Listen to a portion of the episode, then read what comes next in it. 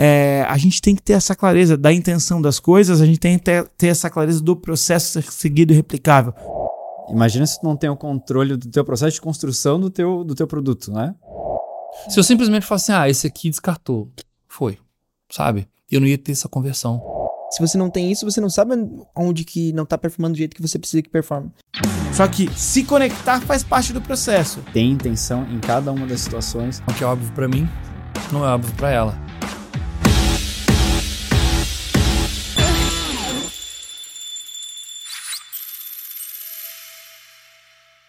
Está começando mais um Toco Sino Podcast, o primeiro podcast que conecta times de marketing comercial para alavancar as vendas da sua empresa. Eu sou João Rosa. Eu sou Dani Botelho. Eu sou Matheus Marcondes. E eu sou Thiago Ferraz. Tiago, bem-vindo para o Toco Sino Podcast. Toco Sino Podcast versão natalina. Ó, estamos em dezembro, gravando em dezembro aqui em Floripa. E, cara, é um prazer enorme te ter aqui. Você que foi meu cliente nas outras empresas que eu trabalhava. A gente começou uma conexão lá atrás e é muito massa te ter aqui para trocar uma ideia com a gente, cara. E hoje, né, Matheus, Dani, a gente vai falar de um assunto muito interessante. Um assunto que algumas pessoas têm dúvidas, não sabem como se portar, que é o seguinte: hoje a gente vai falar sobre quais são os números da área comercial que os donos de empresa precisam acompanhar. Será que o dono de empresa tem que ir lá para o campo de batalha, para a operação e saber o que está acontecendo? Será que o dono de empresa, dono de empresa não tem que saber de nada? O, qual que é esse meio termo? O que, que o dono de empresa precisa saber do comercial? Quais são esses números que ele tem que acompanhar? Quais são os números que o gestor tem que acompanhar e trazer para ele? Enfim, a gente vai falar um pouquinho sobre isso, as nossas visões sobre isso. Tiago vai trazer também um pouquinho da história dele, quais são os números que ele acompanha, porque vou passar a bola aqui para o Tiago, ele vai se apresentar, mas ele é empresário, tem algumas empresas e tá no mercado há muito tempo. Então, Tiago, sem mais delongas, se apresente para a gente conta um pouquinho da tua história, da tua trajetória e depois a gente vem para esse assunto. Fica à vontade, palco Muito é teu. bom, cara. Show de bola, maneiraço. Eu tô extremamente honrado, cara, porque realmente é uma galera que eu já, já admiro, já tem um tempo, assim como você falou, né, João? A gente já se conectou há um tempo atrás, então, assim, foi bem bacana essa, esse convite. Então, pô, bem legal, bem bacana mesmo. Vai ser um papo bem maneiro, bem legal. Bom, eu estou numa jornada já de empresário, já tem por volta de 13 anos, tá? Já tenho, é, já tenho 13 anos de empresário. Eu já tive 10 empresas, 10 CNPJs. Hoje eu tô com quatro deles. Dois deles, eu, por um, por um período ali, a gente tentou fazer e tal, a gente quebrou. E aí essa quebra sempre tem muito aprendizado, né? E aí a gente pode ter, quando quebra você tem assim, fala, não, beleza, aqui eu vou mergulhar numa parada ruim ou eu vou aprender. Eu sempre decido aprender. E alguns deles eu vendi. Então hoje eu tenho quatro empresas. Dessas quatro, três estão no estado do Rio de Janeiro e uma está aqui em, Santa Catarina, em, em Floripa. Então quer dizer, prova que toda essa jornada de empresário a gente consegue colocar as coisas para funcionar da forma correta. E aí isso é que é o mais interessante. Os negócios funcionando não quer dizer que simplesmente a gente está deixando ali funcionar. Eu vejo muita gente falar para mim assim, cara, como é que você faz para o negócio tocar sozinho? Falando, calma, não é tocar sozinho. Até o próprio linguajar a gente precisa colocar ele da forma correta. Então a gente analisa muito número, analisa, inclusive a gente vai falar muito disso hoje. Uhum. Analisar os números de comercial, de financeiro, de, de, de marketing, tudo está completamente ligado. Então, nessa jornada, eu tenho empresas de segmentos diferentes, cara. Eu tenho empresa de segmento de alimentício, que é uma pizzaria. Eu tenho empresa de segmento de, de construção civil, que é, é, é impermeabilização. Então, como é que a gente faz para tocar essas operações todas?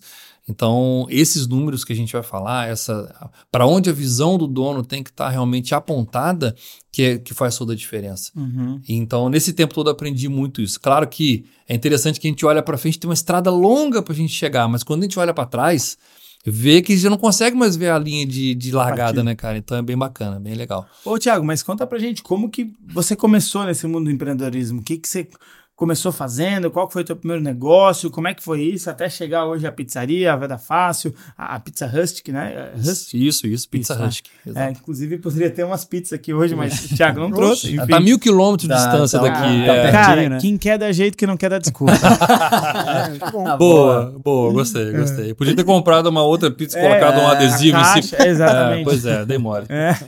Mas, cara, é legal porque a minha formação, é, eu me formei em publicidade e propaganda. É, na, na cidade que eu nasci, que é a cidade de Barra Mansa, no interior do Rio de Janeiro.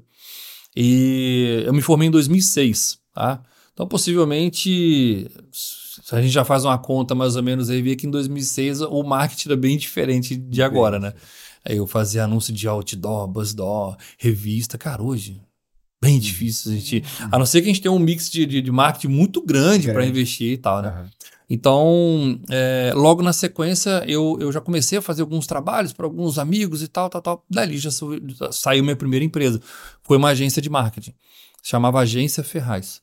E ali, cuidando de, de alguns é, é, é, pequenos negócios, comércios, eu fui entendendo um pouco mais esse mercado. Só que o mercado fez assim, ó.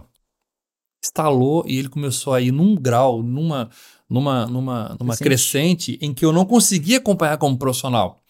Falei, cara, eu sou meio arcaico para esse mercado, eu preciso me. E aí eu vi uns meninos de de 14, 15 anos voando, fazendo coisas assim. Falei, cara, aqui eu não vou ter resultado. E aí eu comecei a, com a facilidade de ver negócio diferente tal, muito pouco sobre gestão, comecei a investir em outros, outros tipos de negócio. E aí eu comecei a olhar e falar o seguinte, tá, hoje eu entendo que a minha formação é, acadêmica é de, de, de publicidade e propaganda.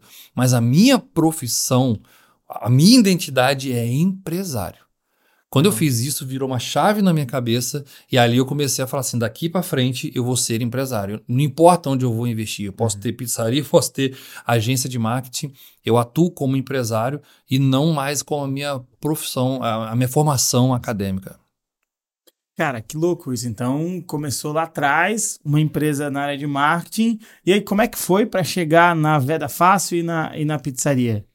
Interessante porque assim, nessa, nesse meio tempo, né, eu fui já investindo em umas outras empresas e com o passar do tempo, a minha esposa, ela trabalhou num- numa empresa em que tinha uma, uma, uma, uma, uma ligação com a Veda Fácil, que hoje a gente, a gente tem duas unidades credenciadas Uhum. da Veda Fácil, que é uma empresa de... A gente elimina a infiltração em estruturas de concreto, de forma muito tecnológica. Então, a gente teve o contato com, com, com a, empresa, com o dono da empresa, e a gente abriu as nossas unidades como unidades credenciadas. Né? E aí, a minha esposa saiu do emprego que ela, que ela ficava para poder ser só- minha sócia e conduzir as empresas junto comigo. Uhum. Hoje somos um casal de empresários e dificilmente a gente no café da manhã fala, não, aqui não entra trabalho. Ah, velho. Não dá. Ali no café da manhã já começa a falar de empresa, de, de funcionário e tal. Então isso é bem bacana. E aí eu fui começando a aprender um pouco mais sobre gestão, aprender um pouco mais sobre processo, procedimento.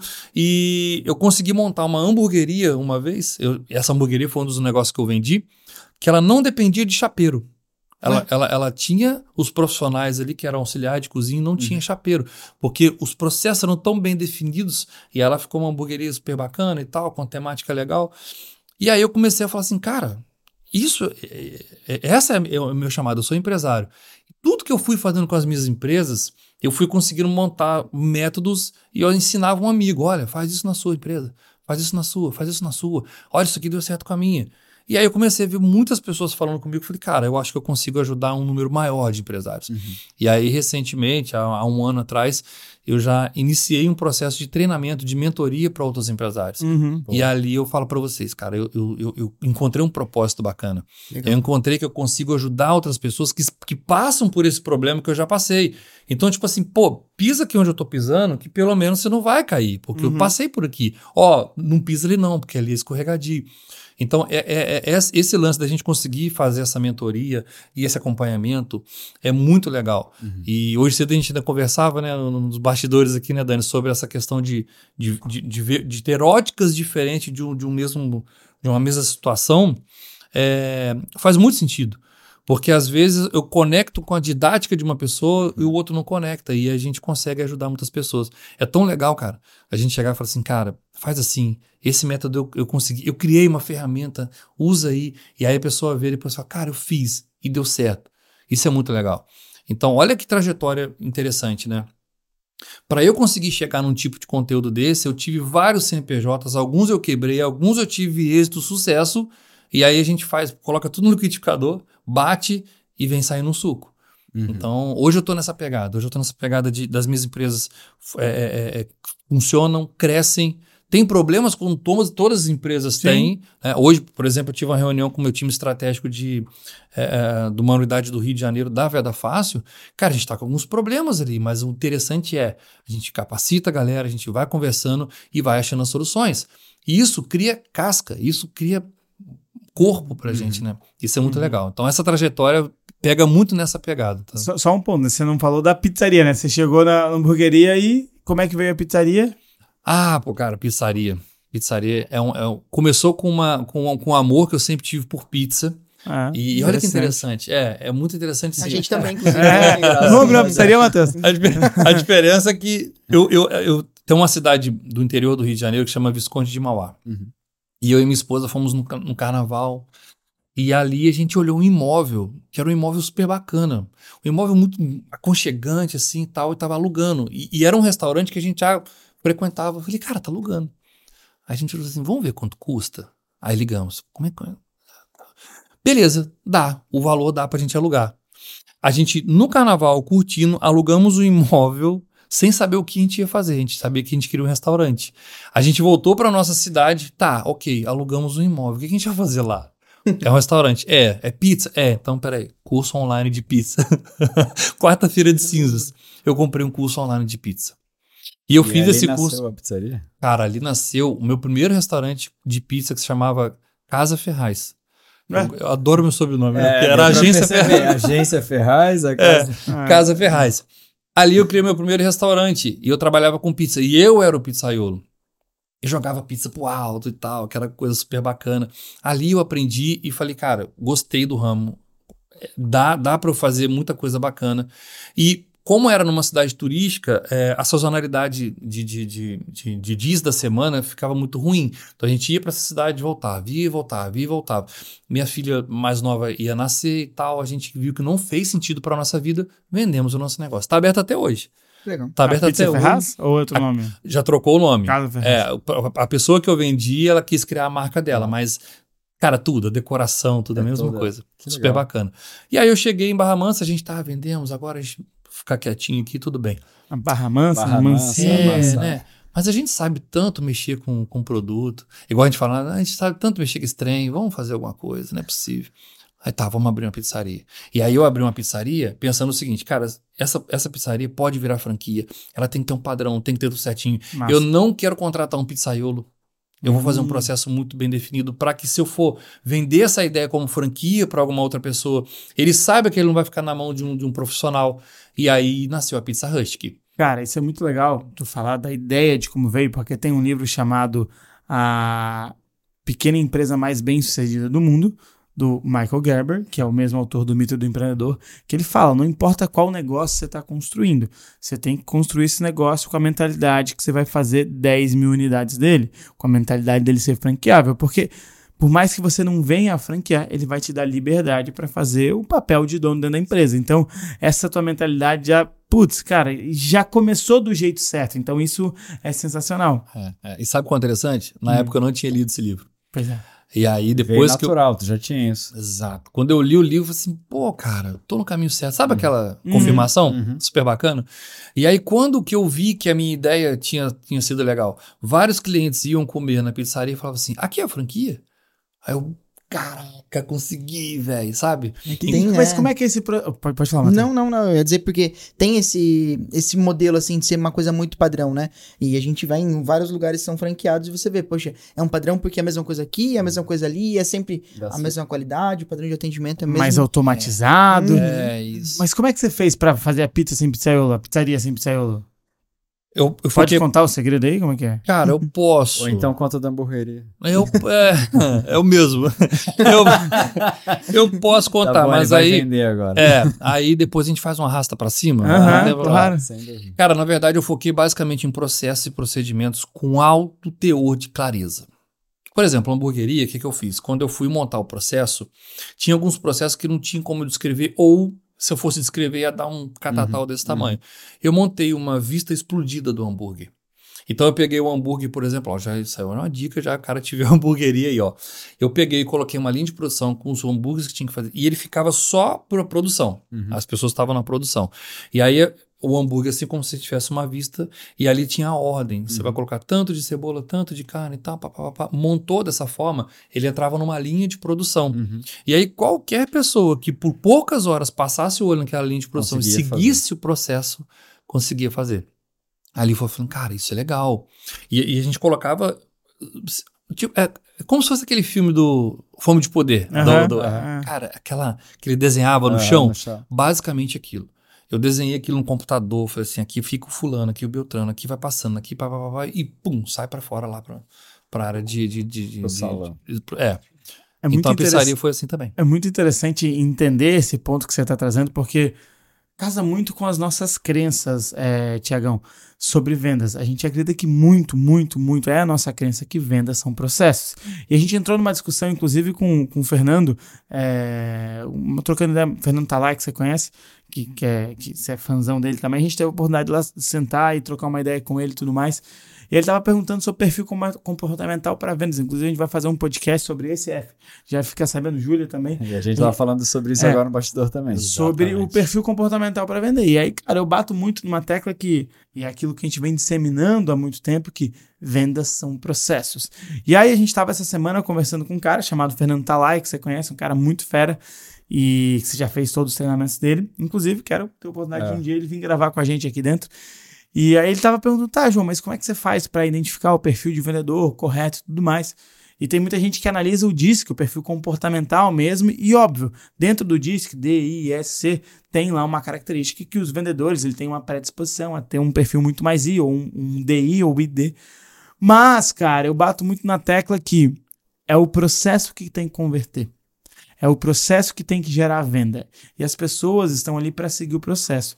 Quando eu tenho essa clareza e quando eu consigo transmitir toda a habilidade para o processo, que é o que você fez na pizzaria, que é o que você fez na hamburgueria, eu não fico refém do vendedor. Então não importa qual seja o perfil comportamental do vendedor, eu tenho um processo converte. E eu tenho que ensinar as pessoas a seguirem o processo. Então, se ela tiver o. o- se for uma pessoa que tem como característica mais alta o I de influência, fala mais, se comunica mais, eu tenho uma dificuldade com essa pessoa, que é fazer com que essa pessoa siga exatamente o processo. E aí, beleza, vou trabalhar isso com essa pessoa. Mas se for uma pessoa que tem por característica ser mais estável, mais conforme, eu tenho uma facilidade com essa pessoa que ela segue o processo. Aí eu vou trabalhar com ela e entregar algumas habilidades de comunicação para ela ter mais resultado. Então, no fim das contas, não importa o perfil comportamental, eu vou ter um padrão que é o processo. E eu vou ensinar as pessoas a seguirem o processo. E aí eu vou analisar outras habilidades que a gente, inclusive, já falou num podcast, que é o podcast que o Matheus participou lá atrás, que fala sobre como contratar time comercial. E tem algumas habilidades que a gente é, avalia, que são elas. Coachability, então se o cara realmente tem a habilidade de aprender, porque é um processo, tem que aprender processo. Vou avaliar comunicação, se esse cara consegue falar, se esse cara consegue receber ideias, captar ideias, e, ou melhor, pegar as suas ideias e transformá-las em frases, em contextos.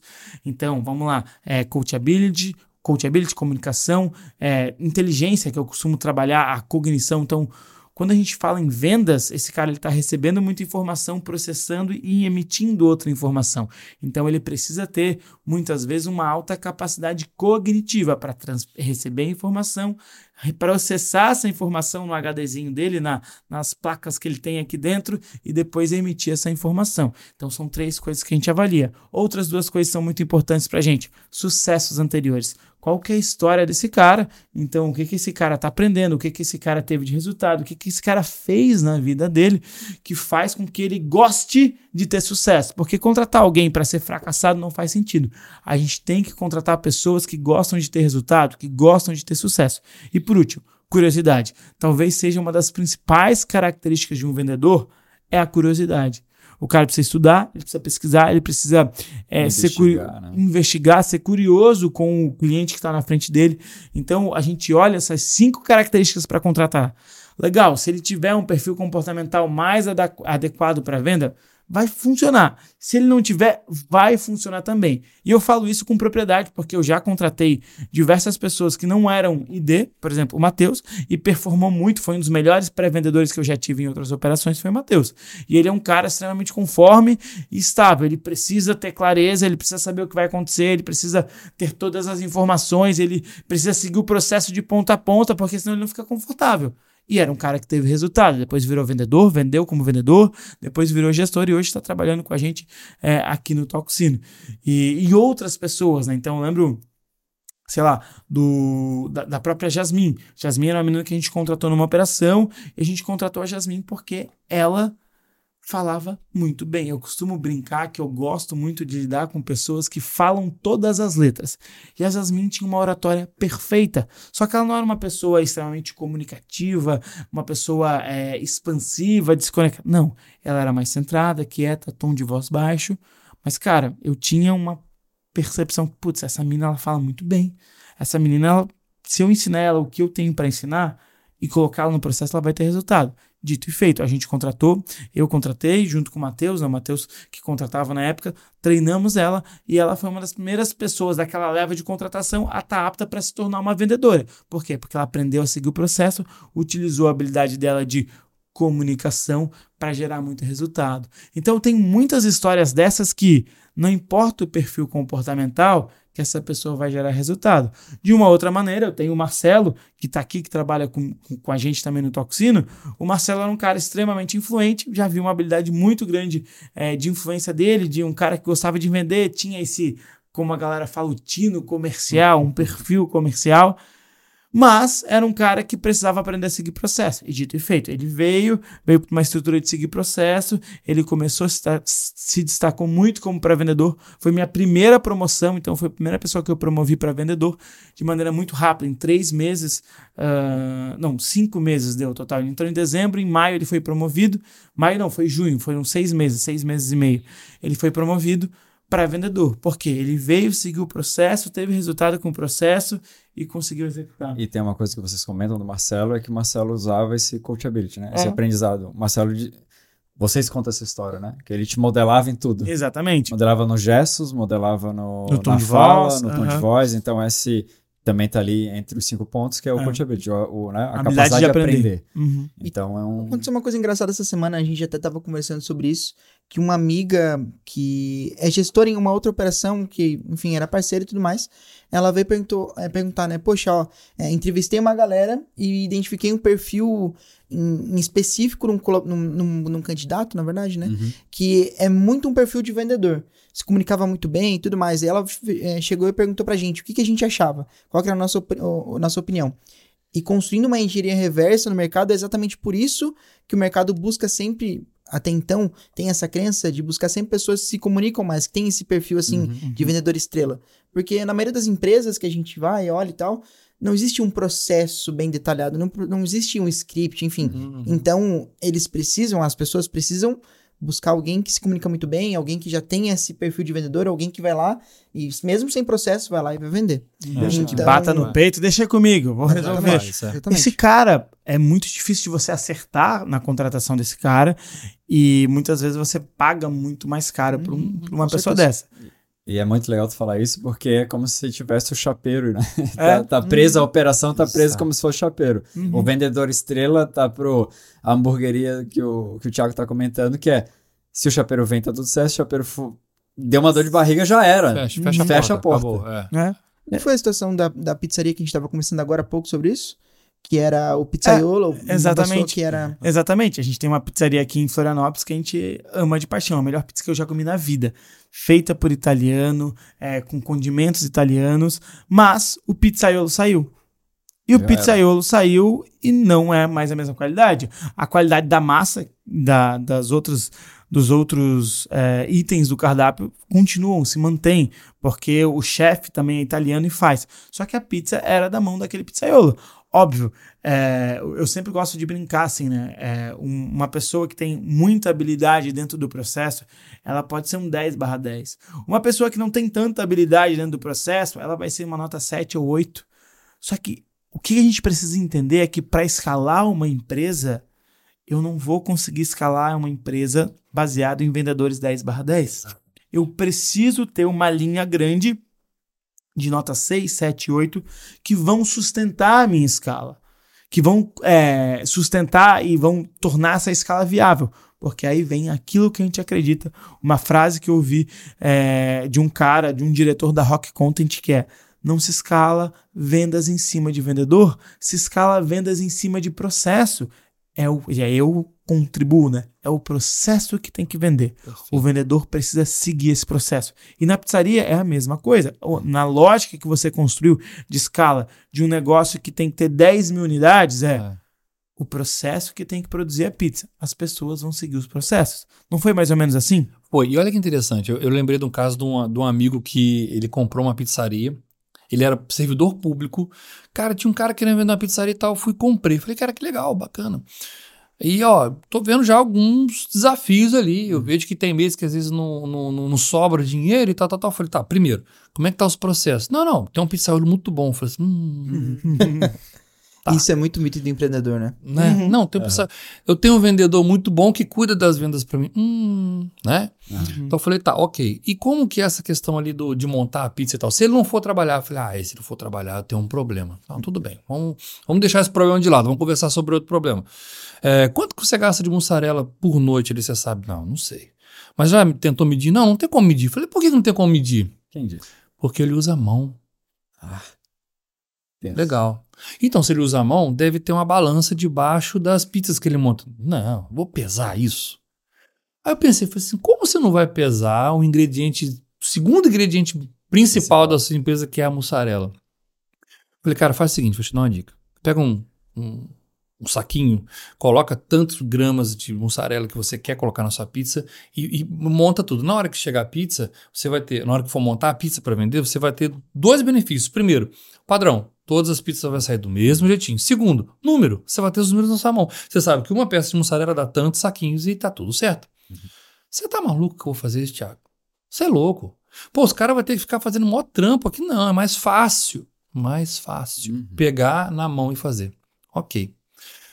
Dias depois, ou meses depois, ele falou assim: Cara, aquele pizzaiolo meu saiu e agora eu tô vendo que tá até economizando um pouco mais de mussarela. Eu falei assim: Mas você tá colocando saquinho? Não!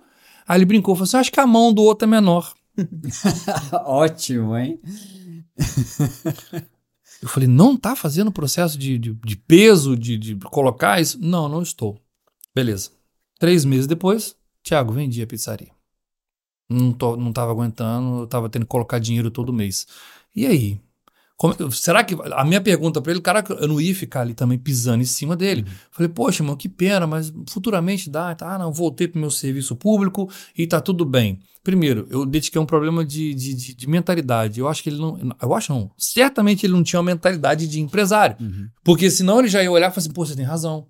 Eu preciso ter um processo, eu preciso ter as coisas muito bem definidas. Segundo, uh, ele, ele, ele não teve a, a, sacada de falar o seguinte: eu preciso mudar isso aqui. Simplesmente falar, cara, não deu certo, sai.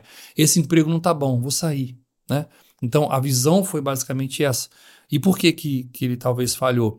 Porque possivelmente ele não dá a, a devida, o devido peso, né? o valor para o processo e procedimento. Cara, é muito legal porque a gente dá para fazer uma baita de uma analogia com a construção de uma pizza com um processo comercial, com uma venda, né?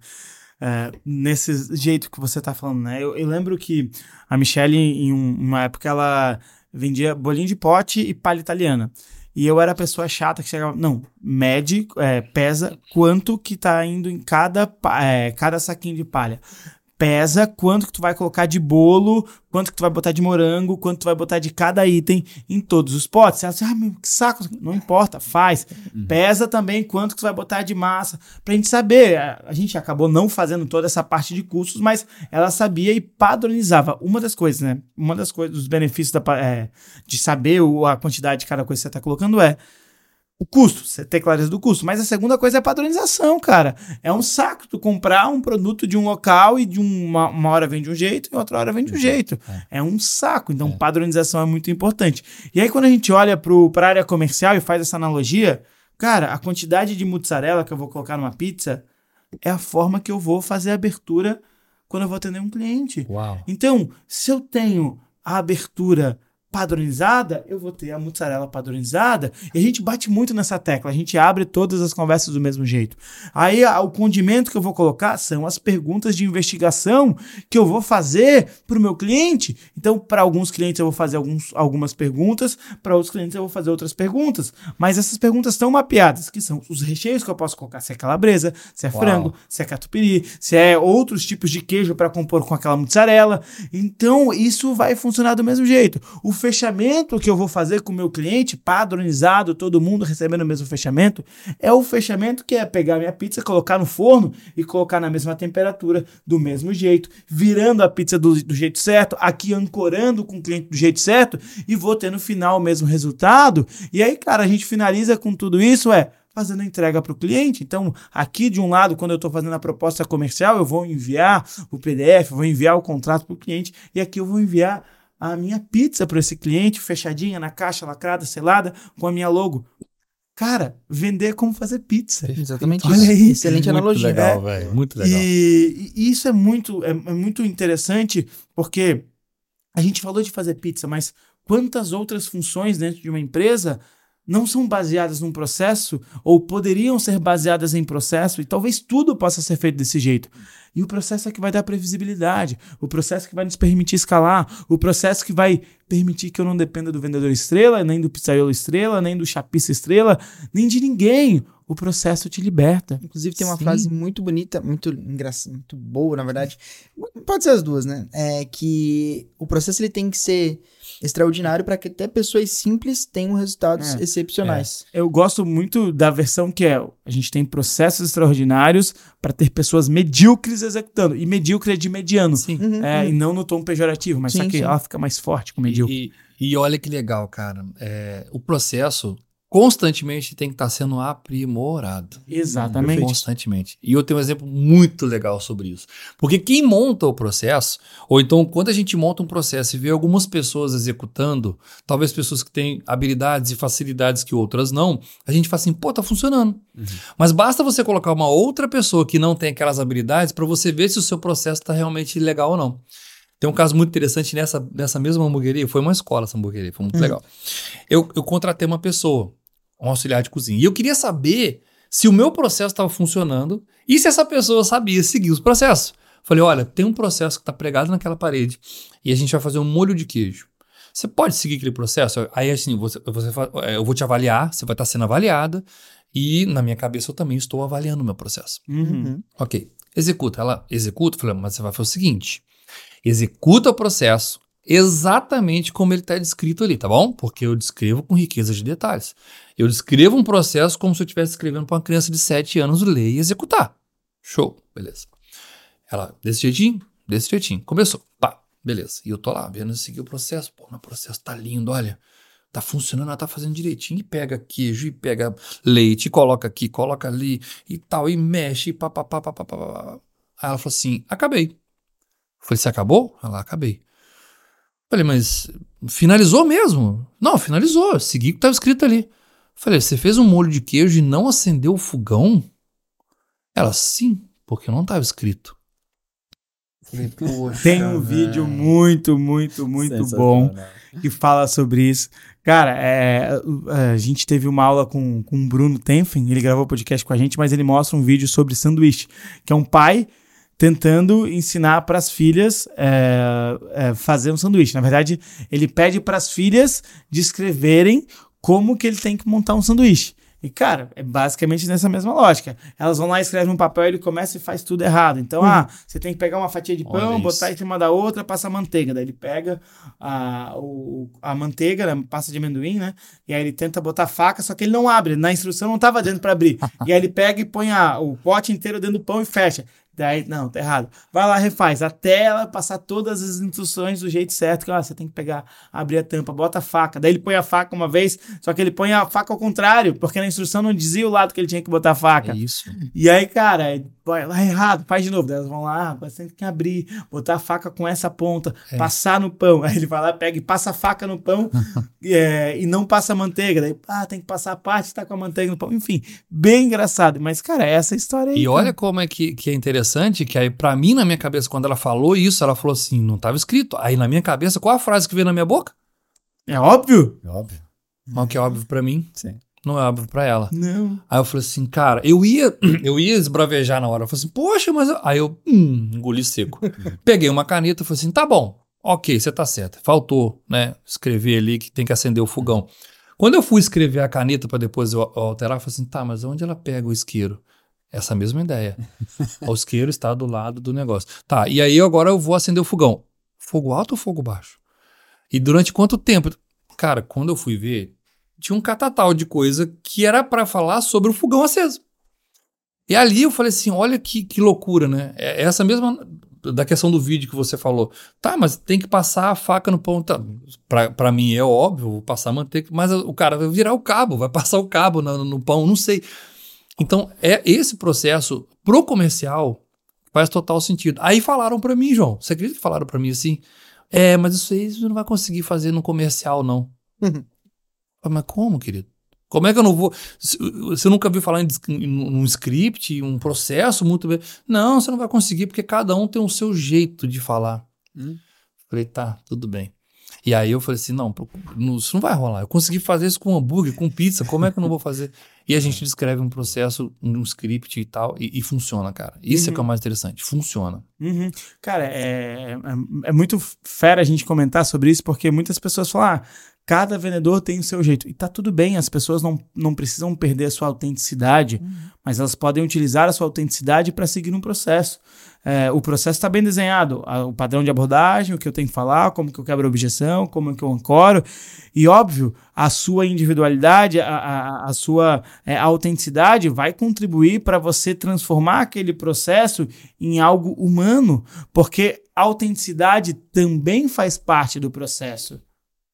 A pessoa fazer aquele processo do seu jeito para deixar aquilo humano também faz parte do processo. Então, o Matheus era um cara mais sério, o Beat era um cara mais conversador, que tinha muitas histórias para contar. O Matheus era um cara que era mais direto ao ponto. E tá tudo bem, é a autenticidade dele seguindo. O Marcelo dava o, tempero, o tompeiro, o tompeiro dele no, no jeito que ele conversava, mas lembrando de uma coisa que é importante. Na venda, tudo que não ajuda a vender atrapalha.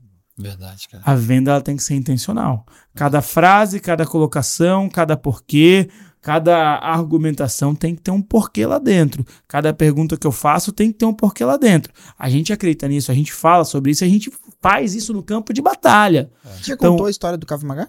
No Já podcast? contei muitas vezes a história do Krav Maga, mas não tem problema repetir. Isso é muito legal. Uma vez eu tava num, num evento, Eu não ouvi a história do Krav Maga. então, vou te Então contar agora. vambora. Senta que lá vem. É, eu tava num, num evento e tava num palco tendo um pitch, cara. Esse pitch começou muito bom. Eu tava lá no, no, no final do evento, assim, sabe onde a gente vai pegar café? Então, a gente gosta muito de ficar ali. E aí tava ali, pá, chegou um cara no meu lado conversar comigo que a gente ia avaliando o pitch. E aí tava um tava o Dagoberto lá, um pouquinho mais longe, tava um pitch acontecendo. E aí o cara que tava dando pitch começou a entregar o pitch, começou a entregar o pitch, tava indo muito bem, até que ele se perdeu. Começou a falar algumas coisas a mais. E aí o cara que tava do meu lado falou, pô, tem uma escola de Krav Maga. E, e hoje eu sou faixa preta de Krav Maga. Sabe o que é Krav Maga? Uma Sei, arte marcial? Sei, sei. Mas, é, olha só que engraçado, João. Eu era faixa marrom. E quando eu fui sair da faixa marrom para faixa preta, o meu mestre de Krav Maga, ele não me ensinou nenhum movimento novo. Olha só, eu era faixa marrom e fui para faixa preta, última faixa. E eu não aprendi nenhum movimento novo. Aí ele olhou e me falou assim: então, quando eu fui ser faixa preta, o meu mestre tirou os movimentos em excesso para eu fazer somente o que era necessário. Uau. E a analogia que eu trago é: o vendedor faixa preta é o vendedor que é intencional, que fala somente aquilo que é necessário. E eu bato nessa tecla há bastante tempo. Assim, o toco sino é baseado nessa tecla, Tiagão. Legal, cara. Por quê? O vendedor faixa preta, o vendedor é, que segue processo, o vendedor que vai ter resultado, é o vendedor que fala aquilo que é necessário. Porque, de novo, a venda é intencional. Tudo aquilo que não me ajuda a vender vai atrapalhar, porque vai tirar a concentração do cliente. E, de novo, no processo de construção de uma pizza também. Eu não preciso botar mais queijo, eu tenho que botar a quantidade necessária de queijo. Eu não preciso botar mais de 100 gramas, ou 150 ou 200 gramas de calabresa. Eu tenho que botar as 200 gramas de calabresa. Eu também não posso colocar menos. Porque a venda intencional, eu tenho que trazer aquele argumento. Eu não posso tirar aquele argumento. Eu também não posso tirar é, um condimento na minha pizza. Então, é, a gente tem que ter essa clareza da intenção das coisas, a gente tem que ter, ter essa clareza do processo seguido e replicável. Mas, óbvio, olhando um pouquinho diferente, talvez, da padronização da pizza, talvez eu não, eu não possa dar uma autenticidade é, tão grande para o pizzaiolo, como eu posso dar um pouquinho dessa autenticidade para o meu vendedor. Mas aí são, são momentos. Uhum. Só que entende que autenticidade e não ter autenticidade também está no processo? Uhum. Tá claro isso? Porra, aqui não, aqui tem que ser 100%, palavra por palavra. Aqui não. Aqui eu posso ter intersecção, é, desculpa, ingrediente por ingrediente.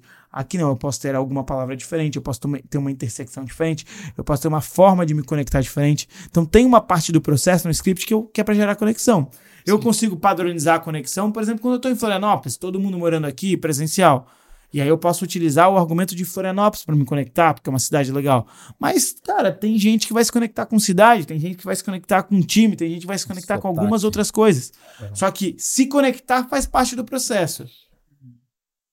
Agora, como eu vou me conectar, eu posso deixar isso pela autenticidade do meu vendedor. Legal. Então a gente constrói isso hoje desse jeito, sabe? E aí vem muito relacionado a quando você começou a falar de hambúrguer, de pizza. Caramba, isso aqui é igual. É. Entendeu? É, eu, eu, o que é legal, a gente estava falando no bastidor ali sobre monitorar números, ter ideias em cima de números e tal. E às vezes as pessoas podem estar tá vendo o papo e achar assim, pô, mas medir tudo e botar processo, pô, que coisa chata, né?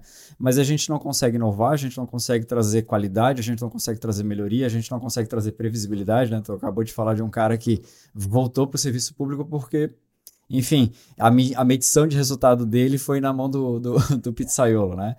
É, mas eu queria que tu contasse um pouquinho do que a gente falou lá, os seus desafios ali, como é que teve, né? Um, como é que tu utilizou alguns indicadores, algum, alguns movimentos para fazer uma estratégia de venda, por exemplo, né? Que tu estava falando da tua pizzaria. Sim, sim, sim. Né? A gente fala muito de alguns erros na medida de processo ou na medida de, de, de, de números que a gente acaba não tendo no dia a dia para tomar uma decisão, por exemplo, no teu caso, para vender mais. Sim.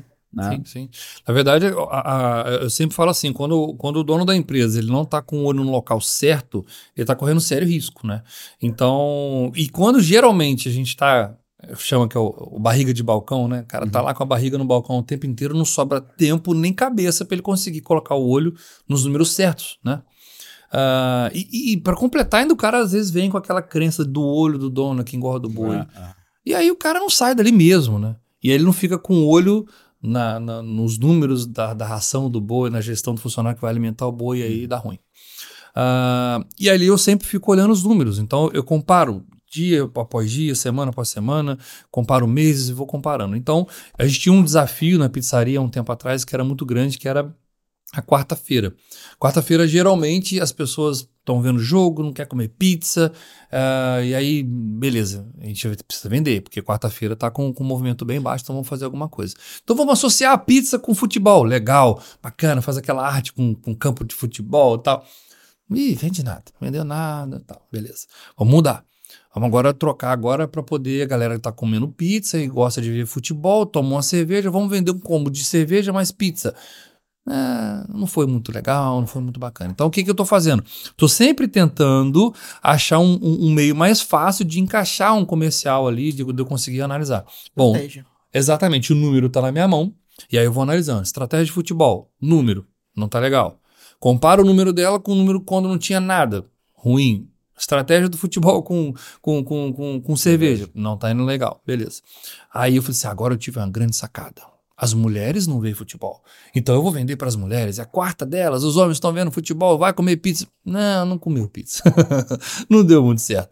E aí eu fiquei, cara, será que eu tenho que assinar embaixo que a minha quarta-feira vai ser ruim por causa do jogo? Porque era um filme de terror. Às vezes eu colocava dois, três motoboys para trabalhar. E aí tinha jogo. E tem jogo. E hoje a gente de motoboy fica parado que não vai vender? E aí eu falei, não posso aceitar isso. E eu falei, bom, vamos para os números novamente. número de comercial, número de venda. Comecei a jogar isso no sistema e isso facilita. Quando o dono de qualquer tipo de negócio não tem um sistema ou não tem uma planilha muito bem elaborada para te mostrar os números através de um filtro, fica difícil ver, ver, ver, tudo isso. E aí a gente colocou lá, beleza, qual é o nosso produto que mais vende? Pizza de calabresa. Ok, então o que eu vou fazer? Eu vou pegar esse produto que já tem um, um, um, um chamado maior, que ele já tem uma aceitação mais fácil do público, e ao invés de eu ficar tentando achar um argumento lá fora para poder conectar uma, uma venda maior, eu pego o meu maior argumento de venda interno, que é o meu produto, e ponho nesse dia com uma oferta diferenciada, um preço bacana, talvez junto com um combo, alguma coisa. E a gente criou o nome da campanha chamada Qualabresa, que era quarta-feira para comer pizza de calabresa. Uhum. Então a gente fez a calabresa, que a gente colocou o preço dela um pouco mais abaixo. E a gente conseguiu ampliar muito as, as, as, vendas. Analisando os números depois de alguns meses, a gente viu que a gente cresceu cerca de 60% o aumento de vendas nesse dia, uhum. de, de quarta-feira. E aí, para para analisar. Beleza, eu vendi mais. Só que a gente começou a ver que o ticket estava muito parecido. Por quê? Porque além da pizza, como o cara estava pagando mais barato na pizza, ele, ele fala: mais. eu vou comprar uma borda, Excelente. eu vou comprar uma pizza doce, eu vou comprar um refrigerante. E aí a gente conseguiu. Mas não seria nunca possível, isso eu posso afirmar. Nunca seria possível se a gente não conseguisse analisar os números. E se eu tivesse com a barriga no balcão, se eu tivesse ali no operacional, sem olhar o estratégico, isso nunca aconteceria. Então, possivelmente, é, seria talvez eu teria que assumir uma quarta-feira ruim porque é o futebol. É muito fácil, cara. Você fala assim: ah, mas é o ambiente, é o futebol. Por isso é que eu não vendo. Todos os outros também não vendiam. Uhum. E aí todo mundo pegava na mão do outro. Quarta-feira ninguém vende, né? Que bom, todo uhum. mundo, tá tudo confortável uhum. aqui. Não, eu não vou ficar nessa. Vou analisar meu número e vou fazer alguma coisa. Então, essa que é a importância da gente estar tá com o olho o dono da empresa está com o olho no lugar certo. Hum. E geralmente são nos números para poder criar estratégia. E legal porque, olha só, é, para tu poder fazer a venda, para tu poder medir os números e para tu poder baixar tanto esse valor da pizza, o teu processo da construção da pizza estava azeitado, né? Estava certinho para tu poder dar essa margem toda. Exato. Imagina se tu não tem o controle do teu processo de construção do teu, do teu produto, né? Acabou. Aí, aí tu acaba a margem, tá, né, tá pagando para trabalhar. Total. Aí o cara fala assim: eu acho que eu posso dar tanto de desconto. Uhum. Não, não é eu acho, eu dou tanto. Porque eu sei que se eu der tanto, eu ainda tenho tanto ainda de lucro. Margem. É. Então hoje, assim, a gente fala nos centavos quanto que a gente gasta por pizza, Boa. entendeu? Cara, mas Nossa. além desse número, né? Além do número da margem de lucro, quais são os outros números que você acredita? E olhando já para o teu outro negócio, saindo desse dessa parte de, de pizzaria, alimento, ramo alimentício, que ele é muito detalhado, mas hum. olhando para outros negócios, para a tua bagagem, quais são outros números que você acredita que o dono de empresa precisa ficar atento olhando para a área comercial? Porque assim, é, vamos lá, talvez, e talvez não, o dono de empresa ele não tem que saber é, dependendo do tamanho do time que ele tem, exatamente qual que é o vendedor que está tendo a melhor performance ou qual que é a objeção que aquele vendedor está tendo acho que isso ele pode ter um gestor, dependendo da operação que você tem, né? Se ele, não, se ele for dono e não for mais gestor comercial, porque tem donos que são ainda gestores comerciais, mas quando você tem um gestor comercial, tem o papel de gestor, que é olhar individualmente para cada uma das pessoas, que é olhar individualmente para cada uma das objeções que tem, que é cuidar individualmente de cada um dos números. Esse é o papel de gestor comercial. Aí a gente vem para o macro. O macro, que é o gestor coletando essas informações e jogando para o dono. Quais são essas informações que você acredita que o dono tem que ter acesso, que ele tem que ficar em cima, que ele tem que monitorar, que ele tem que, que, ele tem que saber? Legal, João. Ó, é... E aí, às vezes, eu posso até entrar em conflito comigo mesmo, porque uma coisa é quando a gente aprende em alguns métodos, aprende algumas coisas, a gente foca, e aí depois, com o dia a dia, para cada negócio, às vezes a gente começa a falar assim, claro. assim, cara, acho que aqui faz mais sentido eu olhar. Uhum. E uma das coisas que eu tenho olhado muito para os últimos anos, assim, é a, é a famosa lei das médias, ou seja, eu, eu, vejo assim, quanto que entra de lead, quanto que eu descarto e quanto que eu reaproveito, quanto que eu... E aí eu fico muito em cima disso. Então, se eu preciso vender 200, 300, 400 mil, por exemplo, na minha, na minha empresa de, de, de, prestação de serviço, de ramo de impermeabilização, eu preciso saber o seguinte, tá, então, historicamente, nos meus números aqui, na minha estatística, eu vejo que para eu conseguir vender 100, eu falei com 50 e converti 10.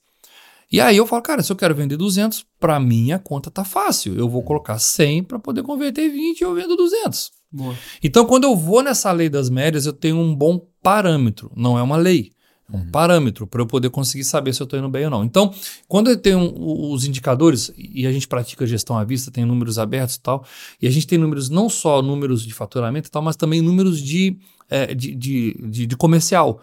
E aí são cada, cada time eu vou conversando com aqueles indicadores. Então, eu venho com os números do comercial.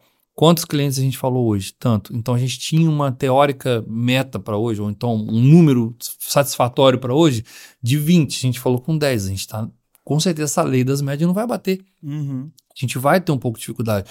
Ah, não, Tiago, mas teve um cliente aqui que fechou e esse, esse contrato ficou muito além do, dos. Ok, ótimo por isso, a gente conseguiu um ticket maior nesse cliente aqui, mas não é comum. Então vamos comemorar. Mas a gente precisa seguir isso. Então, o primeiro que eu tenho analisado e tem dado certo, e, e volto a dizer, não é uma lei, mas é o que eu tenho voltado os meus olhos, é, é, é, são essas médias. Então, isso, isso guia o meu comercial. Contribuindo um pouquinho contigo, a gente fala muito aqui do macro processo, que é onde entra o lead e onde é que sai o lead efetivamente a venda, né?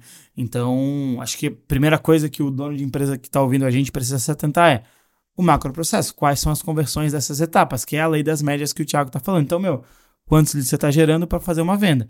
Quais são as etapas, as macro etapas que esse cara passa para saber se o meu time está é, efetivamente contemplando as metas e os, e os objetivos de cada uma dessas etapas. Então, gera 100 leads, eu falo com 50, sei lá, eu falo com 100, mas eu só, só 50 me atende, desses que me atende eu agendo 20, desses que, que 20 que eu agendo eu, fa, eu faço reunião estratégica com 15, e desses 15 eu vendo 5.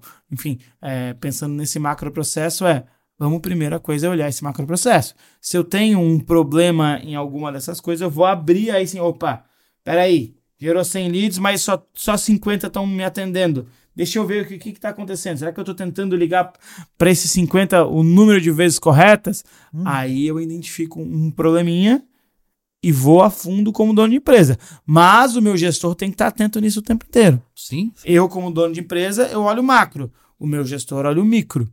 Faz sentido? Total, total sentido. E aí acaba que a gente acompanha números que a gente fala, por exemplo, a gente tem uma, é, é, uma, uma, uma, Não vou dizer técnica, mas a gente tem uma, um costume da gente fazer que a gente chama de recontatos, que são clientes que talvez a gente já tinha ter perdido, clientes que falam, olha, o nosso cliente, por exemplo, é muito condomínio. E condomínio ele entra numa, numa, numa, numa linha de decisão para compra muito complicada, porque ele precisa fazer assembleia, ele tem conselheiros. Às vezes, um, um, uma compra, né, uma venda, na verdade, de um condomínio der, leva seis meses, oito meses, um ano, porque precisa passar por várias etapas, e são etapas que a gente não influencia. Isso é um pouco complicado, mas a gente consegue criar formas de burlar, ou então de, de a gente ter mais performance nessa área. E uma das formas é o tal do recontato, porque a gente já, já passou, por exemplo, por síndicos passar por assembleia e trocar o síndico e o próximo nem trocar não ideia com a gente, não saber mais. E aí, num recontato que a gente faz, às vezes, às vezes a gente nem fala, e aquele orçamento, como é que tá? Não, não, como é que tá seu condomínio? Tá tudo bem? Tá tudo certo? Talvez um assunto despretensioso. E aí o cara fala, cara, o que, que é esse aqui que tá falando comigo aqui? Uhum. Ah, tudo bem e tal. Vocês são do. Ah, a gente é veda fácil e tal. Inclusive tem um. Aí a gente entra, beleza. Uhum.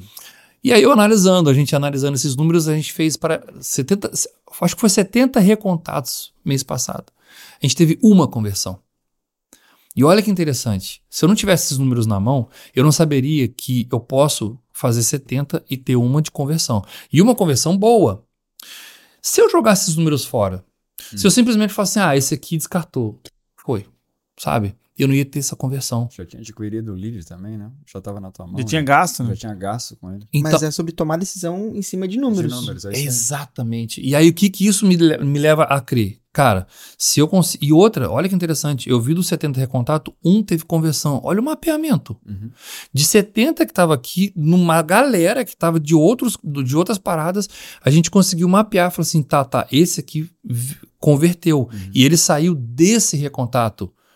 Como é que a gente chega nisso? No dia a dia, a gente vai chegando, vai fazendo e tal. Então eu preciso, só que eu falo para o meu time, eu preciso enxergar essa conversão. Esse cara que fechou, esse aqui em específico, ele veio de onde? E muita gente fala assim: ah, hoje a gente faturou tanto, foi maravilhoso, a gente bateu nessa meta. Tá. Você consegue mapear de onde essa galera veio? Porque eles vêm de, de, de, de diversos lugares. lugares. Diversos uhum. lugares. E aí eu preciso mapear. Quando a gente olha com esse olhar, olhando os números, olhando as estratégias que você vai traçando, começa a te dar um norte maior. E aí, quando a gente passa um aperto ou então uma dificuldade, a gente tem estratégias. Aí, esse dia eu falei com o meu gestor, falei assim, cara, eu não queria ser eu ou você como meu gestor junto comigo aqui, é, há um tempo atrás, ou dois anos atrás, passando pela, pelo problema que a gente está passando hoje. Porque eu acho que a gente ia se descabelar inteiro. Hoje a gente passa sabendo que é uma dificuldade que as empresas costumam passar de vez em quando, mas a gente tem estratégia para sair. Uhum. E tudo bem, se essa der errado, vamos para outra, e tudo bem, vamos para outra. Agora, quando você não sabe o que fazer, quando você olha os números, você, cara, o que, que eu faço? Uhum. Isso deve ser uma situação horrorosa, horrorosa. Porque tem uma uhum. nuvem na frente, né? Imagina se você não tem processo, se você não tem indicador, se você não tem nada construído dentro da tua área, independente se é comercial, se é marketing, é, se você não tem isso, você não sabe onde que não tá performando do jeito que você precisa que performe. Então tem uma nuvem na tua frente e daí tu vai começar a pensar coisa, ah, vou testar isso daqui. Daí vai lá, não funciona. Então é, é imprevisível demais, né? É, é. Eu, eu sou um cara assim que o meu perfil, a gente estava falando de perfil comportamental. É. O meu perfil comportamental, ele não, não liga muito para número. Eu sou DI, então assim, ah, deixa o número para lá. então assim, mas eu aprendi como dono de empresa que eu preciso puxar o meu C, talvez, ou o meu Sim. S, para eu analisar esses números e depois eu largo, deixo ele cair, é, é, é esse perfil, para eu poder voltar a ser quem eu sou. Mas no, na, a, quando eu tô analisando os números, eu puxo esse perfil, porque o I quer fazer assim, ó. Ah, não, tá, tá. Vamos, vamos tentar isso. Não, não, calma. Analisa, olha, vamos ver, cara. A gente tá levantando uns números que são. Esses dias, por exemplo, a gente teve um problema no servidor. Aí eu falei assim, galera, vamos trocar o servidor, vamos comprar um servidor maneiro. Não, mas vai ficar caro. Eu falei, caro? Cara, se eu perder essas informações estão aqui, pelo amor de Jesus. Não vão perder essas informações. Aí a gente está investindo no servidor. Por isso, porque para mim, aquilo que está lá dentro é ouro. Sim. É um ouro assim raríssimo. Massa, massa. Perfeito. Tiago, cara, obrigado, velho, por essa participação. Acho que foi muito rico todo esse conhecimento que a gente trouxe. A gente foi para uma linha muito legal de processo, de campo de batalha. A gente sempre fala que o Toco Sino ele é baseado em campo de batalha. A gente vai trazer convidados aqui que estão jogando o jogo que a gente quer jogar, é, que estão no campo de batalha executando. Inclusive, você que ficou até agora, não se esquece, dá um like nesse episódio, comenta aqui no YouTube, compartilha esse conteúdo com um monte de outros donos de empresas, gestores comerciais. E olha, ajuda a gente. Se você estiver escutando a gente pelo Spotify, avalia, avalia esse podcast, vai lá no Spotify, avalia esse podcast, dá cinco estrelas pra gente, pra gente aumentar é, e ter um número maior de, de avaliações. E óbvio, né? Se você quer entender e quer montar um processo comercial também na sua empresa, a gente pode te ajudar. Aqui embaixo na descrição, tanto no YouTube quanto no Spotify, tem um link que você vai clicar, vai se inscrever e o nosso time vai entrar em contato contigo para fazer um diagnóstico e te mostrar como que a gente pode te ajudar a padronizar suas vendas, ou melhor, a fazer o teu processo de vendas como se fosse fazer uma pizza. Ah, ficou muito legal. E tira um print, marca a gente no Instagram, arroba Dani Botelho, arroba João C.S. Rosa, arroba Matheus Marcondes. Mais alguma coisa? Não, Matheus Só Matheus Marcondes. Ah. Tiago Ferraz, como é que é teu arroba? Arroba Tiago Ramos Ferraz, Tiago com H. Tiago com H Ramos Ferraz e arroba João CS Rosa. Não esquece de marcar a gente lá no podcast. E se você escuta a gente há bastante tempo, né? Retrospectiva do, do Spotify, passou o nosso nome lá, também printa isso e joga no Instagram e marca arroba Doxino Podcast pra gente repostar. Agora, a gente tem um ritual que é a sacada do podcast. Então, é, enquanto o Thiago pensa, vou dar pro Dani falar a primeira sacada. Matheus, eu e o Thiago vai pensando na Esse sacada. Esse podcast dele. foi muito importante. Foi o primeiro que a gente gravou com quatro integrantes, né? É Exatamente. Entrei pra história. Entrei isso aí. Legal. Vai lá, Dani. Legal, boa. É, um dos valores do toxino é a intenção, né? Então, nada mais justo aqui. Cara, venda é sobre ser intencional, o que não ajuda atrapalha. E é muito legal que, o, de ponta a ponta aqui no, no, episódio, o Thiago trouxe muito isso, né? Uhum. A gente falou, a gente sempre fala muito de vendas, mas o detalhe de, da intenção de medir o produto, de medir o serviço, de medir o que o teu vendedor tá fazendo, quem tá na tua operação tá fazendo. Meu, tem intenção em cada uma das situações. E aí, falando de vendas, a venda do bem, né? Boa. É, quer falar? Quer que eu fale? Vai lá então. É, a minha sacada é que o empresário, o líder que está fazendo a empresa funcionar, não está fazendo a empresa crescer. Então você que é empresário, você que é líder, marketing, comercial, enfim, que está fazendo a empresa funcionar, não está fazendo a empresa crescer. Boa. Antes do Thiago falar, eu quero trazer as minhas sacadas. Primeira delas, faça vendas como você faz pizzas. Ha! Quer dizer, passa a pizza do jeito certo também, né? então, a gente pode criar muito essa analogia de fazer pizzas e fazer vendas, elas são é, semelhantes. E, cara, uma outra sacada, eu acho que fica por todo esse contexto que a gente veio conversando, de números, de olhar processo e de tudo mais, eu sempre vou repetir isso. não se escala vendas em cima de vendedor, se escala vendas em cima de processo.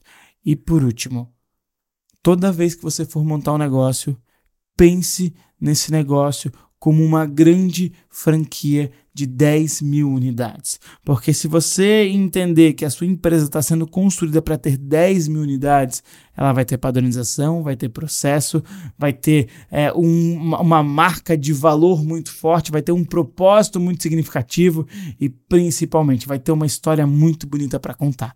Então, vai abrir uma empresa, abra essa empresa imaginando que ela vai ter 10 mil unidades. Não abra para ser pequeno, abra para ser muito grande, porque isso é um grande caminho. Tiago, qual que é a sua sacada? E é realmente o grande caminho, cara. É bem legal.